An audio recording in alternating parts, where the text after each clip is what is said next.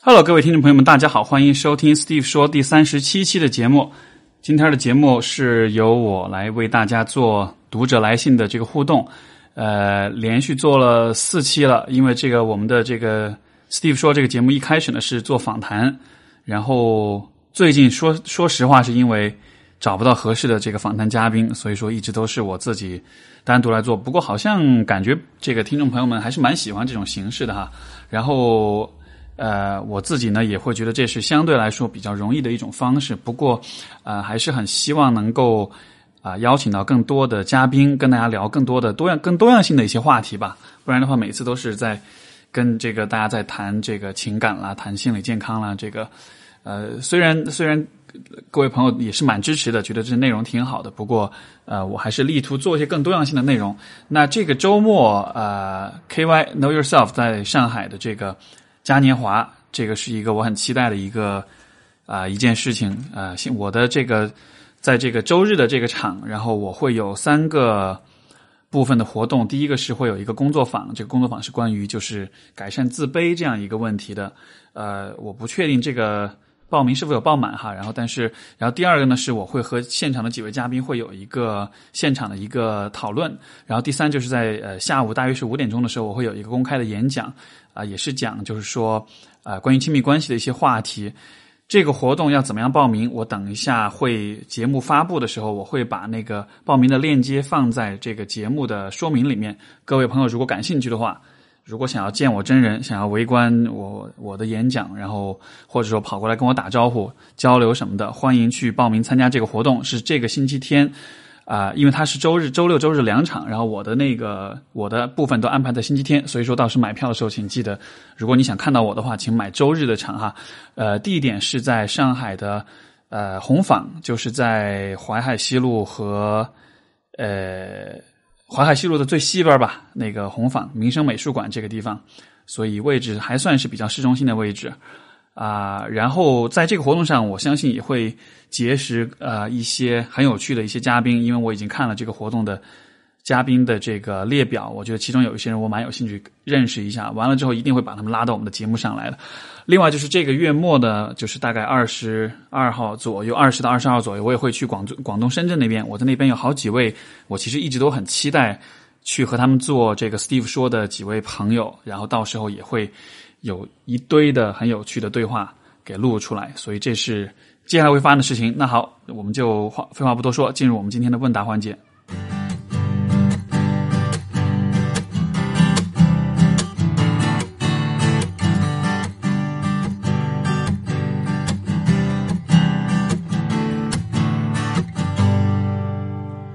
今天的第一封来信来自 May，他说：“C 老师您好，听过您的节目，觉得您是个很亲切温和的人。我有些疑问想问问您。呃，家里发生了件大事，我觉得我很愧疚，我总是用愧疚、自责、反省来使我心里疲惫痛苦。我觉得这样，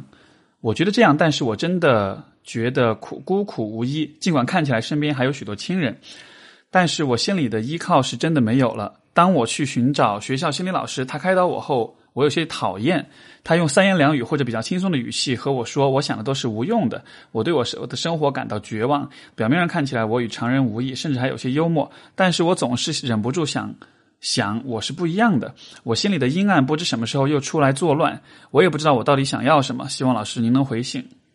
这封信其实有好几个我想要回应的点哈。第一个就是关于自责的问题，这个其实我前两天刚刚在微博上写了一个一个一个段子，就是关于自责的这个。当然，当时的那个段子呢，可能是关于分手之分手之后的自责，因为就是说啊，我会在咨询当中看到有一些朋友，当他们分手之后，尤其如果这个。这个这个关系本身可能啊呃出现比较多的矛盾冲突，他们会很容易就是说在分手之后陷入一种长期的陷入自责当中，而这种自责就会带来比较长时间的这个精神上的困扰。那么妹的话，你看你说你家里发生了一件大事，然后呢？当然我不知道是什么事情嘛。你说你觉得很愧疚，我猜想这件事情可能和你的言行和你的这个呃选择也会有些关联。然后你说用你的自责和反省来让你的这个心里感到痛苦。那么，呃，这里我我可能需要就是我会提出这样一个角度去看待自责的问题，就是呃，我们如果把痛苦这个词分解一下，那么它就是有痛和苦。哎，等一下，这个我我怎么记得我之前好像讲过这个观点？我不确我不确定了哈。如果我讲过的话，那各位就跟我一起重温一下吧。嗯，就是痛苦这个词，你把它分开是有痛跟苦，对吧？痛呢，就是什么是痛呢？比如说你的这个啊，你你你不小心一脚把这个呃一脚踢在这个桌桌角上了，那个那个生理上会有痛，对吧？你踢完之后你会自责，你会说，哎，我怎么这么笨啊？这这样的事情都避免不了，我我好蠢啊！然后你会对自己谴责，你会对自己的痛感到生气，感到不爽。这个部分就是苦。所以说，呃，当你在自责的时候，其实这就是在痛的基础上去给自己创造了额外的苦。因为痛是什么呢？在你在妹的这个状况里面，就是这件事情，这个家里发生的大事，这个大事可能会给你的生活带来一些冲击，带来一些影响。啊，这个部分是一个。你必须得去面对和承担的，不管是什么事情，它该是什么样就是什么样子的。而当你去自责的时候，人们为什么会在发生一些呃重大事件之后会去自责？就是因为当你在自责的时候，你其实是在认知上给自己建设建立一种归因，就是这件事情如果我那样做了，这件事情就不会发生，或者它的结果就会不一样。这样的这种归因，虽然从客观的角度上来说是毫无意义的，因为。我们都是在后知后觉的去，呃，认为我们本来可以去避免这件事情，对吧？但是这种后知后觉的这种倒推，这其实是一个很经典的一个人的认知偏差。就是很多事情发生之后，我们都很容易去倒推，然后就是所谓事后诸葛亮，我们都会认为本来我是可以避免这样一件事情的发生的，但实际上，呃，在当时的情况下，你可能没有真的没有其他的选择。但是这样的一个认知偏差，这样一种。呃，显然在客观上来说站不住脚的自责，为什么我们又会这么去做呢？我的理解可能是因为自责，或者说是啊，认为自己对事情本来可以是可以避免，是可以有掌控的，这给自己带来的是一种掌控感，带来是一种控制感。就是说，因为人们可能是很不愿意承认说，哦，发生一件事情，一件糟糕的事情，然后我完全无能为力，我我只是一个无力的受害者，我什么事情也做不了。当我们这么想的时候。这可能会让你感到非常的无力，非常会让你感到非常的痛苦，因为我们不希望自己是一个什么都做不了的这么一个无力的人，对吧？所以说，在啊遇到一些重大事件之后，我们会有这样的一种习惯，就是去认为呃或者一种倾向吧，就去认为我们本来是可以控制这件事情的，这样的一种自己给自己创造出来的一种幻觉。我的理解，它像是一种防御机制一样，它帮助你去。就说你会这样去想，可能的目的是在于潜在的目的是在于去帮助你去减少你对这件事情的痛苦的感觉，而且有的时候这样的方法的确会管用，有的时候的确你会啊，因为觉得自己本来是可以掌控这件事情的，所以说有一点这种得到安慰的这种感觉吧。说到这里，我想起就是曾经我在这个读研的时候，当时有一个令我印象很深刻的一个案例。然后，这个来访者他的状况是什么呢？是他弟弟在一个这个事故当中去世了，他亲弟弟。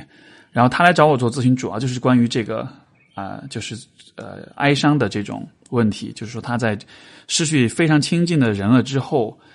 有那种非常强烈的那种就是自责的感觉，他就会反复不停的跟我说，当时如果我没有让他呃。坐车去这个地方，当时如果我开车送他，或者当时如果就是他会找到很多很多的点，然后告诉我，当时如果我那么做了，我弟弟就不会死，就给我他他当时给我找到了很多很多的这种可能性，跟我探讨了很多，就是这样的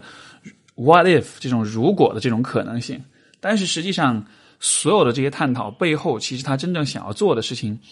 是让他自己减少他自己的痛苦。因为失去了亲人，对吧？所以他会有很强的这种丧失之后的这种伤痛的感觉。然后，如果我如果把心思全部放在去回顾、去回放、去分析当时的事情上面的话，这样子做似乎在一定程度上就帮他去暂时摆脱，或者暂时可以不去想那些痛苦。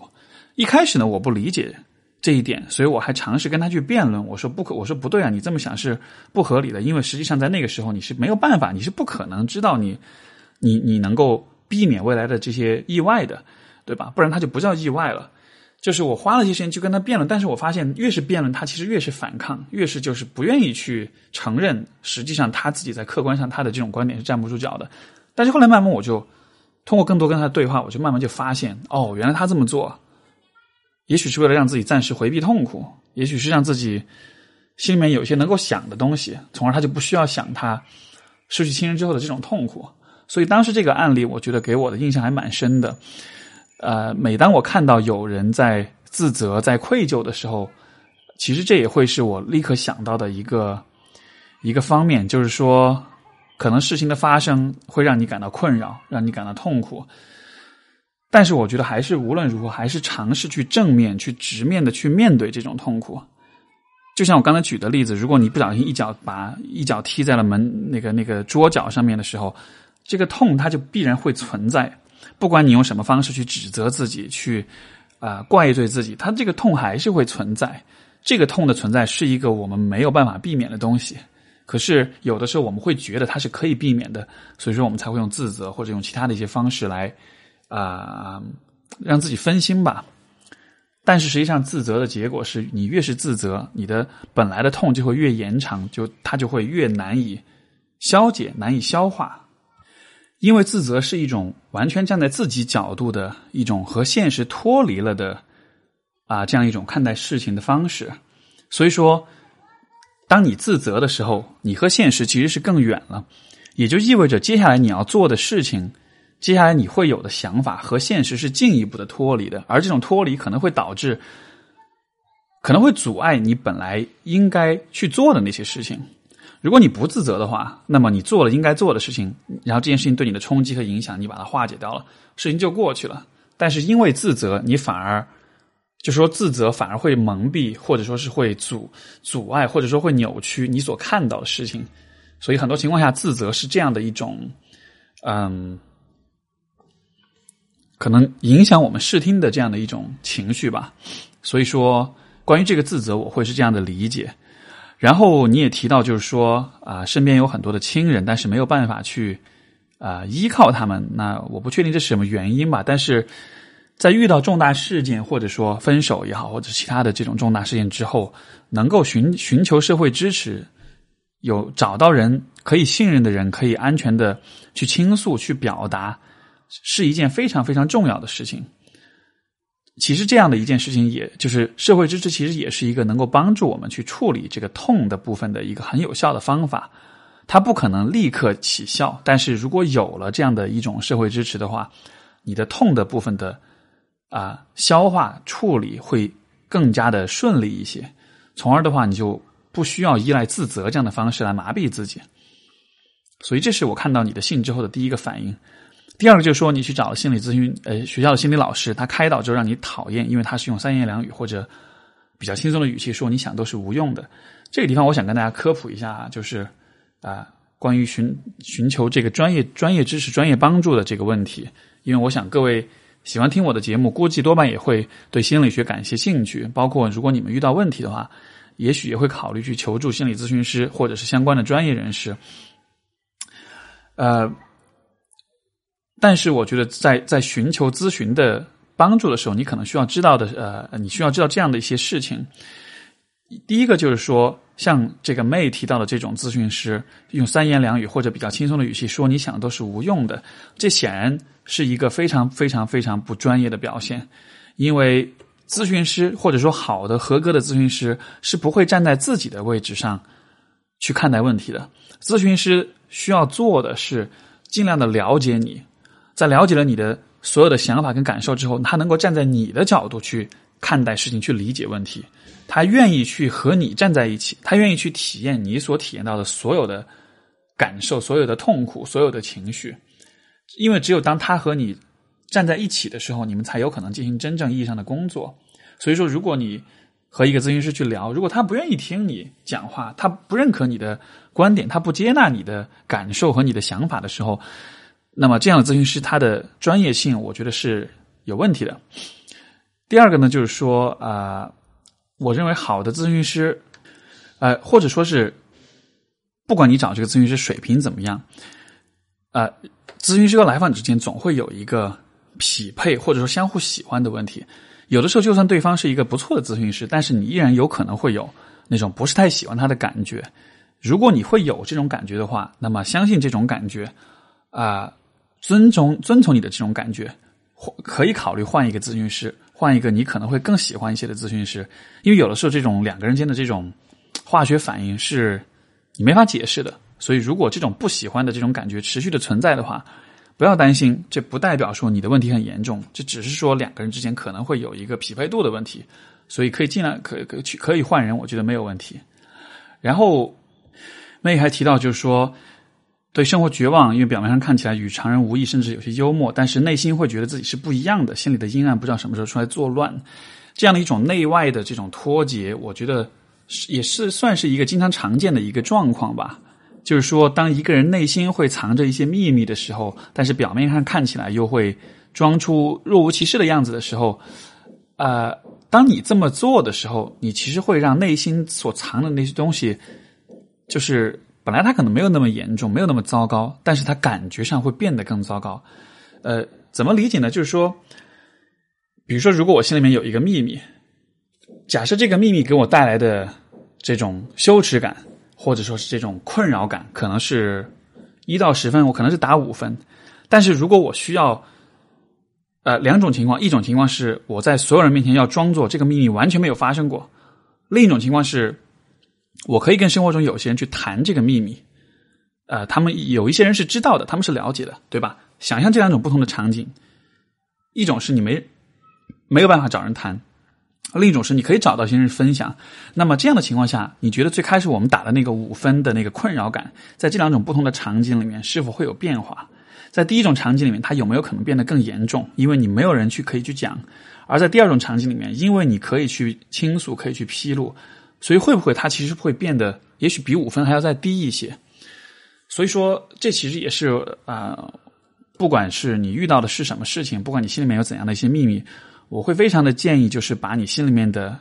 啊想法讲出来，找到合适的、能够信任的人，甚至说或者另一种方式，如果你觉得身边没有人可以讲的话，你可以去上网去找个网友啊，找一个完全陌生的人，讲完之后，反正两个人生活也没有交集，但是你只要他愿意听你讲，你就去跟他讲就好了，对吧？那么这样的这种倾诉的方式，我会觉得也许会让你啊感到好受一些。至于你说阴暗，呃。哼，阴暗是个很有意思的词哈。我一直都觉得这个，可能在做咨询师之前，我一直都会觉得啊，阴暗可能就是关于，比如说关于性本善、性本恶的问题，我一直都会觉得人应该是有善和恶都会有吧。但是怎么说呢？你看过去这么几年以来，我一直做咨询，包括跟各种各样的人交流，其实到现在为止，我都就是我越做咨，因为。每一个来访者都会，我都会深入到他内心的很深的地方去，对吧？都会看到很多很多的东西。但是现在为止，这么多的人里面，我从来都没有看到过有谁是有真正意义上的阴暗的。啊，我不知，有可能是因为我的来访者他们求助的问题都是在亲密关系或者是家庭关系这样几个特定的问题上。但是不论，但是不管不管怎么说，就是我看到的是。我我真的没有看到所谓的真正意义上的阴暗的东西。如果有的话，如果你花时间去了解这种看上去阴暗的想法或者感受的话，它背后的诉求、背后的渴望，其实很多时候又是你能够理解的。只要你愿意花时间去去了解、去想。所以说，呃，我想表达的意思就是，我会认为，其实也许人的内心没有真正意义上的阴暗。当然，在极端的情况下可能会有，但是我们大多数的普通人，我们生活中可能经历过一些挑战、一些痛苦、一些问题，在这样的情况下，我我觉得不至于催生出多么阴暗的东西。所以，如果你觉得你心里面有这种阴暗的、你不愿意去表露的东西的话，我的感觉是很有可能是你自己夸大了这种阴暗的属性。实际上。如果你能找到愿意和你去交流，包括你，如果你找到好的咨询师，能够讲讲出来的话，你会意识到原来你以前认为的阴暗，其实也并没有那么糟糕。所以这是我们今天的第一封信。然后我们的第二封信来自应该是 Emily，她的这个信比较长，但是我觉得总结一下她的问题，可能是这样的一个，就是说，呃，他在这个就说我在交际中需要距离和空间，但是常常也会感到孤独。我现在尝试去主动联系朋友，多与同事们沟通，但发现频繁联系之后，我却慢慢无话可说，感觉聊天内容变得空洞了，觉得有些累。那么这样一个情况要怎么样去改善？所以。我感觉这可能会是一个比较常见的，很多人都会有的一个困扰，就是说，一方面，呃，我会可能你会觉得你跟周围的人的之间的这种交流比较浅，然后呢，聊的都是一些比较空洞的话题，或者说大家没办法深入的去聊。但是另一方面，如果不去聊、不去互动的话，又会觉得自己好像比较孤独，没有人可以去交流。所以说，就在这种无聊的对话和孤独的恐惧之间，前后这个左右的摇摆吧。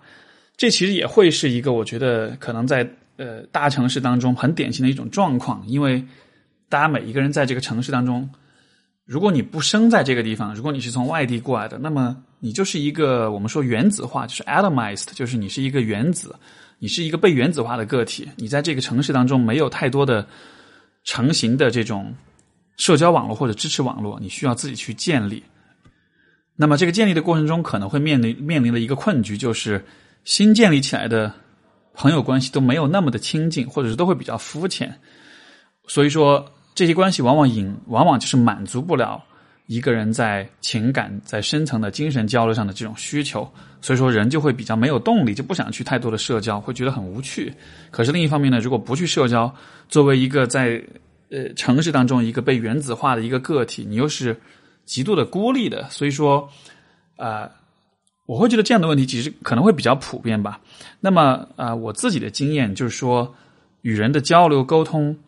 有些什么样的事情可以去做呢？我觉得第一个我会有的建议就是说，你可能需要把你所有的这些交往的对象、你的这些社会关系做一个大致的分类。我觉得至少的话，你可以有这么三种分类。第一种分类就是相对来说比较浅的关系，可以包括同事，可以包括一些一般的朋友，呃，这样的一帮人。我会把它理解为是一个，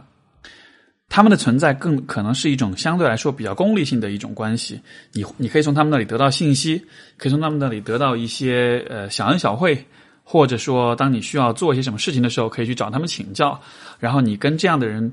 去保持关系，你们的维护关系的成本也会比较低。大家都是一种若即若离、不那么熟悉，但也但也算是有有点认识的这种啊关系吧。呃，这样的关系我觉得可以有一些。在这个基础之上，我觉得还有一种呢，可能会是那种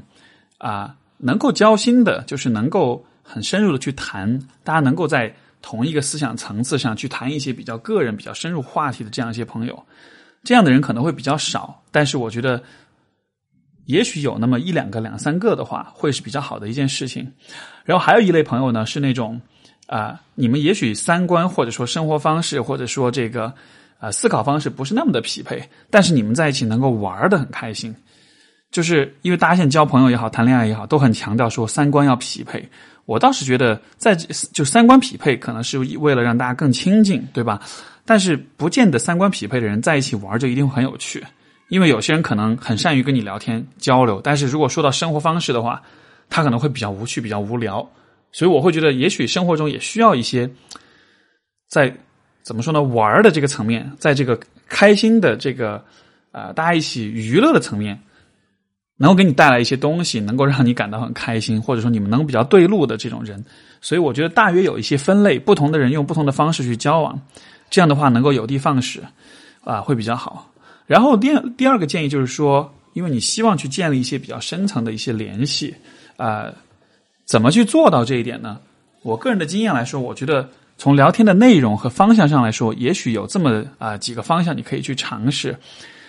因为如果两个人的关系比较浅的话，我们聊的都是总体来说是比较中性的，或者是比较快乐、比较积极的一些内容。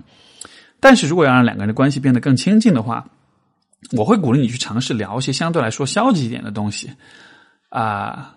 比如说最近分手了，比如说工作中的不顺，比如说和家人的矛盾，比如说和伴侣的矛盾，这样的一些问题。因为这些问题在聊的时候，需要一定程度上两个人会有一啊啊相当的自我披露，而自我披露是一种很好的拉近距离的一种方式。而且从对这些事件的这些探讨当中，其实你也能够看出来，就是一个人真实的样子是什么样的。然后你再然后的话，这样的信息会比较有利于你去做判断，你跟这个人是否匹配，是否合适更进一步的交往。我自己的这个，当然咨询这个肯定不说，我们在咨询当中，大家会聊到很多，就是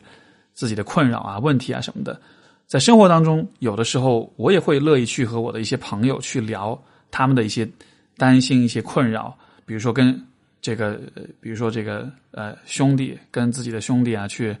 就很亲近的男生朋友，对吧？出去喝一杯，聊聊最近的吐吐吐槽最近的工作啦、感情啊这样一些事情，这样一个过程，我会觉得是蛮有意思的，因为。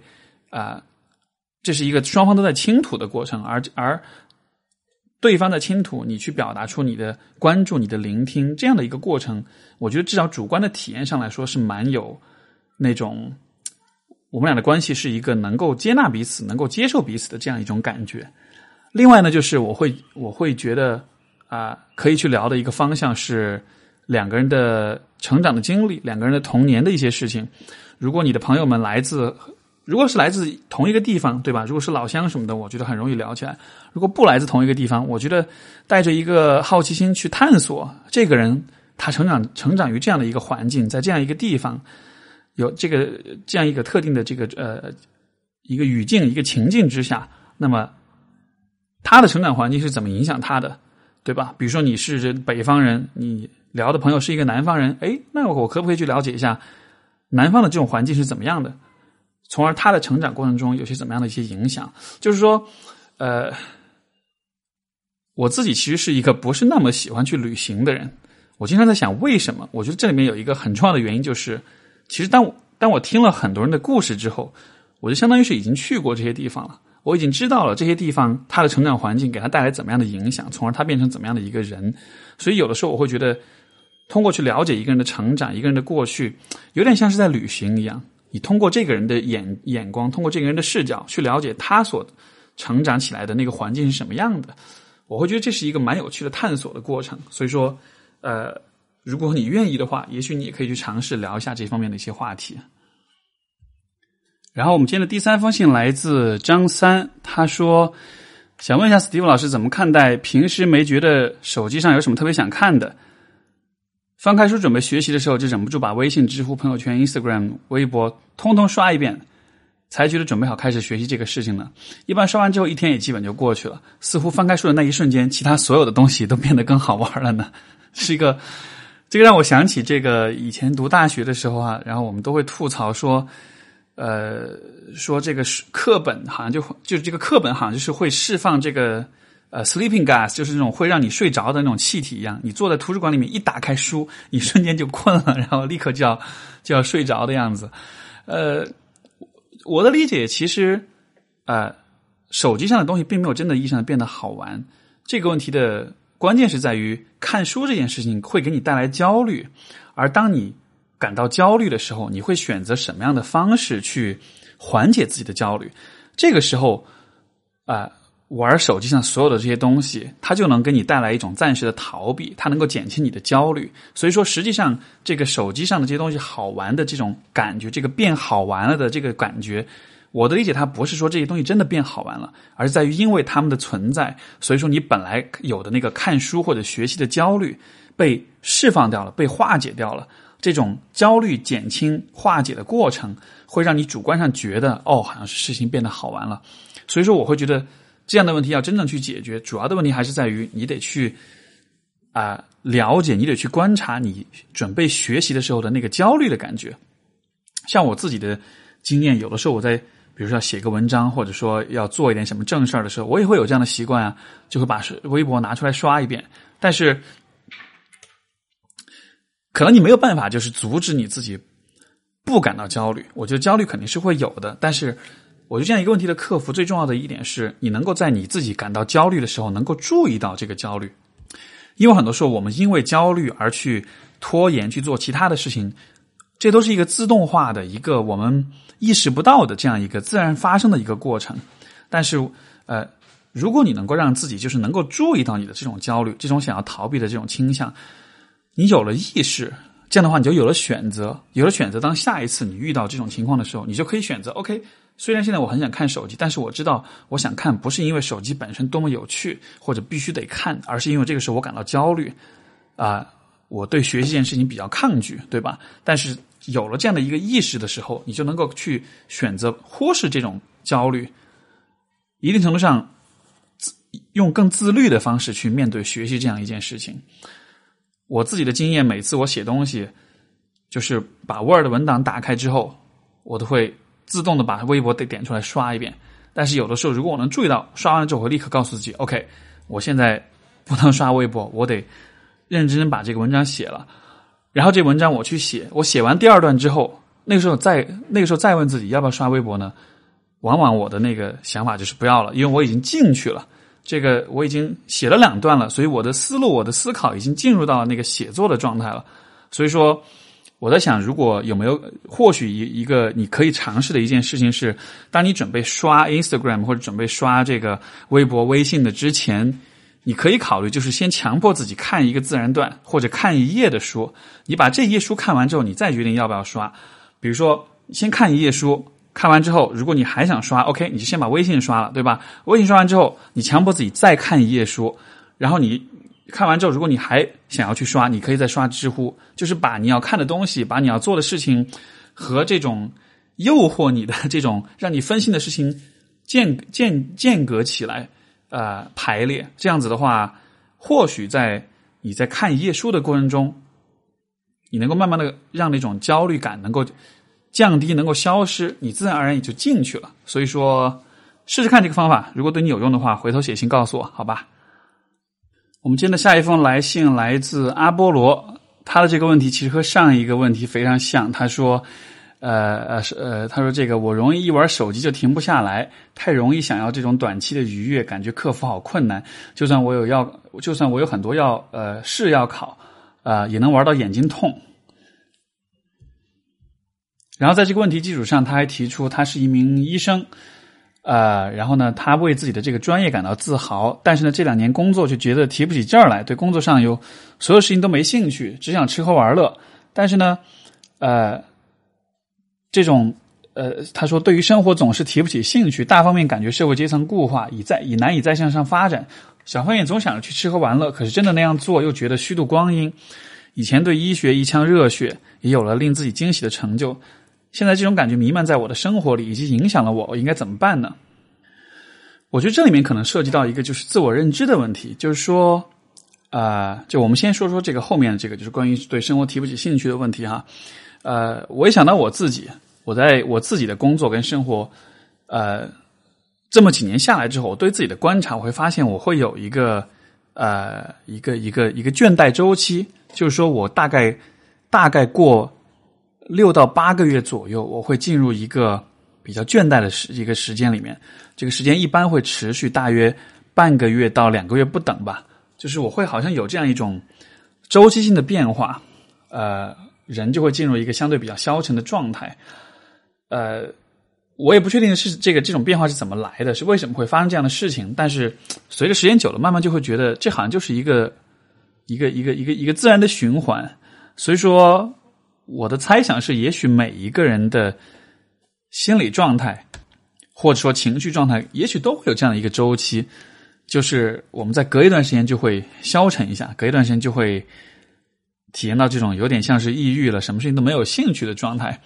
所以说，当你遇到这样的状况的时候，我会我会觉得，我会想问你，就是说，以前的生活中你是否也有过这样的经历？你有没有观察过这个时间大概是一个是否有一些规律？因为如果你能找到一些规律，如果你以前也有过倦怠的这种阶段，而且是呃反复的会有的话，那么我会觉得现在当下的状态也许就是暂时的，也许是你隔一段时间就会过去。至于为什么产生这样这种阶段性的这种倦怠，我觉得可能有很多原因，也许跟生理上的啊问题有关系，也许可能是这个情情绪上的问题。呃，我会觉得。有，也许有一个很重要的角度是在于，其实人一生都是在不断向上的。尤其是像你看，比如说你会给我写这封信，你会思考你自己的问题，那么我猜你的生活态度应该总体是向上的，对吧？那么我会觉得人一生中其实不断向上的过程，也是一个不断的去啊解决问题、去克服困难的过程。这样的一个过程其实是蛮难的，是蛮辛苦的。像这个阿波罗也提到说，社会阶层固化难以发展，包括。娱乐，又是一种虚度光阴。就是咱们说的直白一点，我们生活在这个国家，生活在这个社会，其实有很多的挺困难的事儿，挺麻烦的事儿，对吧？我们都需要不断的去面对一个又一个的挑战，需要挣更多的钱，需要拿到更高的职称，或者是买到更大的房子，怎么样的？你想，你把一个人放在一个不断的需要去向上去挣扎的一个环境里，他肯定会有周期周期性的倦怠，呃，倦怠啊，对吧？所以说，这种倦怠，我会觉得，啊，它本身可能就是一种我们对于这个环境自然而然会有的一种反应。如果比如说，想象我们生活的是在古代，对吧？在这个古代的农业社会，或者更久远的这个狩猎采集的社会当中，那样一个环境里，我们每天的生活大约都是。一样的，我们不太需要考虑自己的生活、个人的发展和事业一个整体向上的一个过程。那样的情况下，我们每天面对的这个挑战大约都是差不多的。这样的情况下，可能就不会有那种周期性的倦怠了。或者说，也许比如说，对于古人来说，他们一辈子可能会有那么一两件事情是比较大的挑战，要让他们很辛苦、很累。但是，你想，对于我们现代人来说，可能每十十年、每五年、每甚至每一年、甚至每半年、每几个月，我们都需要去面对一些很大的一些挑战。那么，这种挑战，我会觉得对人的精力、对人的情感上是蛮有消耗的吧。所以，这种倦怠，我会理解为，也许它是一种信号，在告诉我们说，你之前工作的一段时间足够辛苦了，但是你可能需要休息一下。如果你不愿意休息，那好，那就让你的身体就变得倦怠，这样子强迫你休息一下。就好像是你跑步跑到一定的时候，你的体力快耗尽了的时候，你的身体会让你再也迈不动你的双脚，对吧？通过这种方式来强行的让你慢下来，也许它是一种自我保护的一种机制吧。所以说，当你出现这种啊倦怠、没心情、没兴趣的时候，啊，至少我自己遇到这样的状况，我会用这样的一种方式来，你说是说服自己也好，你说安自我安慰也好，不管怎么样吧，我会觉得。啊，这是一个我会采采用的一个视角。我觉得对于你来说很积极的一点是，你对你有一个很喜欢的一个专业，你能够在你的专业当中找到成就感，找到价值感。我觉得这是很好的。其实对我来说也是一样，就是我会有倦怠的时候，尤其是这个去年前年年末，当时我分手了，然后所以去年的上半年，整个整个。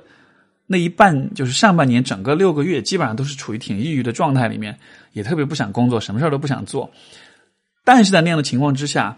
因为我知道我自己的专业是很有价值的，这个工作我是确定是很喜欢的，所以就算是倦怠，就算是很抑郁，就算是什么事情都不想做，我还是会持续的去做呃我的工作，因为我知道这个工作本身的意义，我是认可它的，所以我对我的工作感到倦怠，不是因为这个工作本身变得没有意义了。而只是我当下的情绪影响了我对这个工作的感知，所以我会觉得，呃，如果说这种倦怠的感觉时不时的会有的话，至少你能在生活中找到一些确定的一些你绝对相信、绝对认可的一些东西的话，那么这些东西也许就能支撑着你去度过这种周期性的这种倦怠。那么你说到你对医学，我觉得医学是的确是很好的一个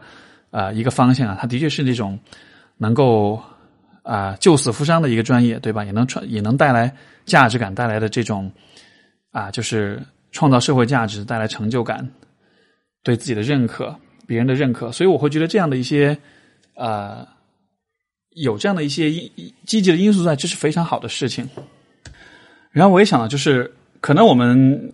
也许是因为教育的缘故哈，我们都会有这样一种幻想，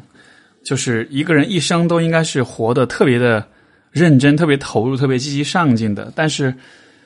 呃，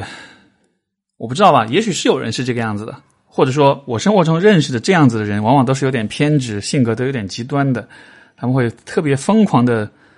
投把自己的整个生活投入在这个自己的工作当中。像比如说那个《人民的名义》里面达康书记，对吧？他就是这样一个人，没有生活，只有工作。这样的人可能是符合工作上的这种积极上进的这种形象，但是他自己的生活整体来说，也许并不是那么的，就是说，并不是那么的开心，并不是那么的令人满意。啊，我自己的感觉是，努力工作和吃喝玩乐，想要虚度光阴和想要创造价值，可能在人生中的相当一段时间里面，我们都需要在这两种状态之间不断的切换。我们能够做的，也许不是啊，不让自己想要去吃喝玩乐，因为这是不可能的，这是人本性，对吧？我觉得我们能够做的是更科学的去管理这种切换的过程。如果说这种切换我们能够把握，能够预测它的时间长度，能够把握它的频率，能够让我们在需要。比如说用功的时候，能够及时的从那个享乐的环境或者那个状态之下，能够脱离出来，能够认真的去做自己需要做的事情。如果是这样子的话，我倒是觉得认真努力工作和这个贪图吃喝玩乐，呃，这两种状态各有各的好。所以说，如果你把它都管理好了，那我倒觉得这没有什么没有什么关系啊。因为如果你想要玩一整晚上的游戏，或者说你想要看一整晚上的电视剧。是不是就会被这种放纵感搞得就是很有负罪感呢？问题就在于，这种放纵本身是挺舒服的，是挺爽的呀。而且，呃，人并不是一个能够完全的做所有的事情都是理性的一个这样一个这样一种存在，对吧？所以，哎，我感觉我有点 把大家带偏了，哈哈。但是，就是很坦诚的讲，我自己的生活中我也会有这样的时候，有的时候就是想要看一整晚的电视剧。有的时候就是想要玩整晚通宵的通宵玩游戏这样的，呃，重点是在于这样的行为可以有，但是你你能够把它控制在一个合理的范围之内，不让它影响到你正常的工作和生活。那么偶尔有一下，偶尔偶尔开心一下，放纵一下，我倒真不觉得这是有什么特别大的问题。所以，呃，不知道这样的回应是否能帮到你吧？就是说，适当的、适度的放纵，也许反而能够满在满足了你的。想要虚度光阴的这种，呃，吃喝玩乐的这种心理的同时，也许又能够给你带来点该努力工作了这样的一种负罪感。所以说，我也不知道吧。这个问题我也是靠着自己的直觉在回答。所以说，这不是任何专业的这种回应。但是试试看，也许对于你来说会有些帮助。然后今天我们的最后一封信来自小禽兽的提问啊，很萌的名字哈。他说，他的一个问题是自己总是苛求他人，没法接受异性。虽然年过三十，可一次恋爱经验都没有过，经历了二十六次相亲都不欢而散。通常都是没见面前自己有点小自卑，会理想化对方，甚至崇拜他们；见面后因为一点小事就挑剔贬低对方，特别烦躁。即使很有好感的男生，当他表现出关心体贴的亲密行为时，我只感觉尴尬和厌恶，忍不住逃离。从小到大，周围没有我不讨厌的人。无论是谁在熟悉以后，都会忍不住挑对方毛病。而我的母亲是个爱抱怨、要求完美的人。虽然知道人无完人，但是我自己还是没有办法和人建立亲密关系。朋友也寥寥几个而已。怎么才能够宽容的看待他人、欣赏他人、自然的接受异性呢？这个问题看完之后，当然可能会有很多不同的去解读、去深入的角度哈。那你说到关于你的自卑的问题、理想化别人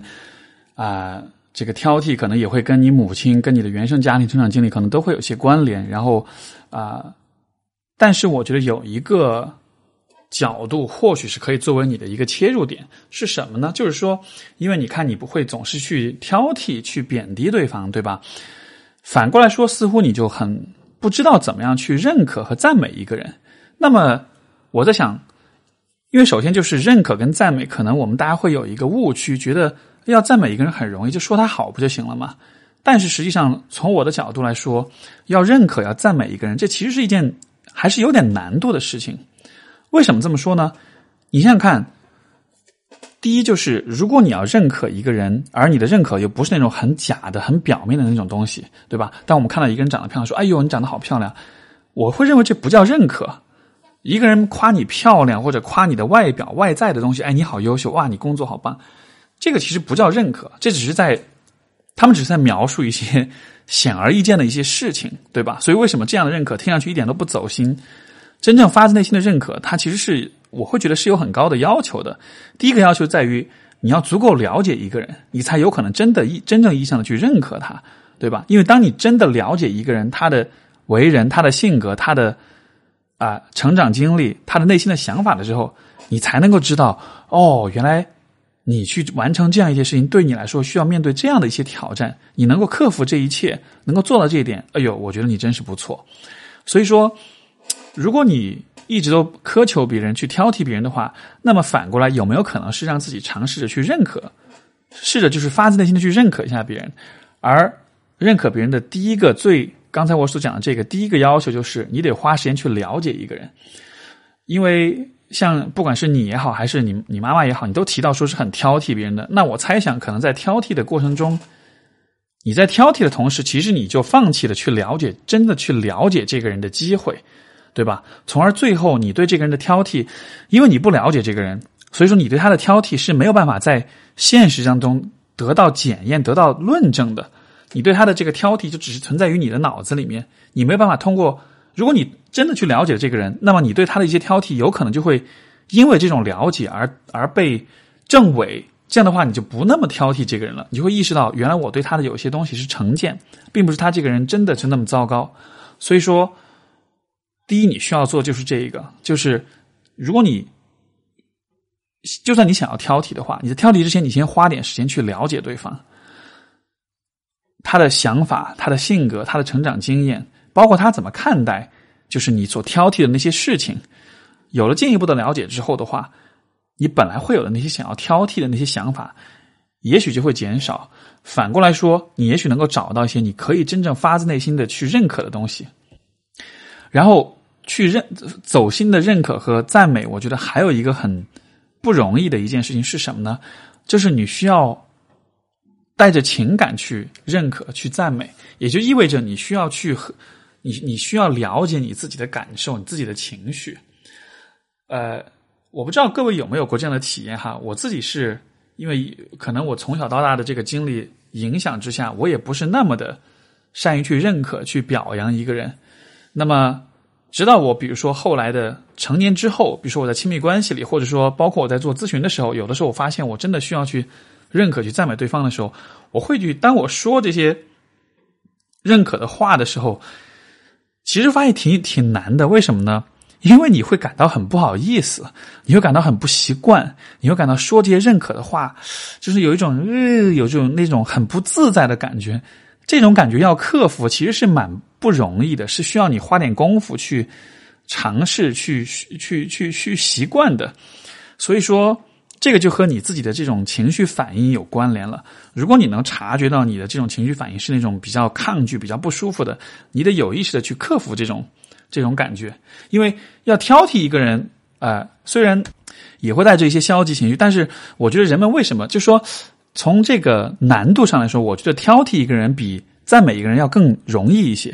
对吧？因为挑剔第一不需要你特别了解对方，第二就是你在挑剔的时候，你在情绪上、你在情感上是完全疏离、是完全抽离的，你不需要感受自己的感受，你只需要找到对方的缺点，然后去去攻击、去打压就好了。你不需要为自己的这个，呃，就有的时候，比如说我们挑剔一个人。我们可能会意识到，哦，我的挑剔让对方伤心了，但是反过来，我们又会觉得，哎，你自己做的不好，所以我不需要同情你，对吧？所以说，从情绪的这种体验来说，我会觉得挑剔一个人比认可一个人更容易一些。所以说，反过来说，如果你希望改变这样一个状况，我会鼓励你尝试着去了解一个人，发自内心的去感受一下你对这个人的这种认可，把你的这种感受、这种情绪反应描述出来。把那种想要认可一个人的时候的那种不自在的感觉给他克服掉。呃，我不确定你的这种挑剔，你的这种啊啊贬低的这种习惯是否能真的彻底的能够改掉。但是我觉得，如果你在挑剔，特别喜欢、特别善于挑剔一个人的同时，你也能做到，你也能逐渐变成一个能够特别找到别人的亮点，去认可、去赞美他的话，这样子的话，也许也不是那么的糟糕吧。所以说，我会觉得这里的真正的问题，也许不是挑剔，而是在于你需要学会怎么去认可。所以，这是我对这个问题的一个看法吧。好的，那今天聊的话题也比较散哈，乱七八糟的。然后，不过还是很感谢各位的来信。然后，其实我这边还有好多来信还没有来得及去回应，这个可能就需要我们之后的节目一点点的来来回答了。然后，呃，最后的话，如果各位愿意的话，也许可以在评论里面跟我说一说，就是你们觉得。呃一对一的访谈和这个我们做这种读者来信互动的话哪一种形式你们会更喜欢一些？包括说如果我把两种形式混起来啊进行的话那么大约怎么样的一个比例大家会觉得会比较好一些？包括这个节目本身如果还有任何的其他的建议也非常欢迎各位在听完之后在节目的评论栏里面留下你的这个建议我都会非常乐意的去了解然后去做调整好吧？那我们今天的这周的节目就先到这里啦然后我们就下个星期再见。好拜拜。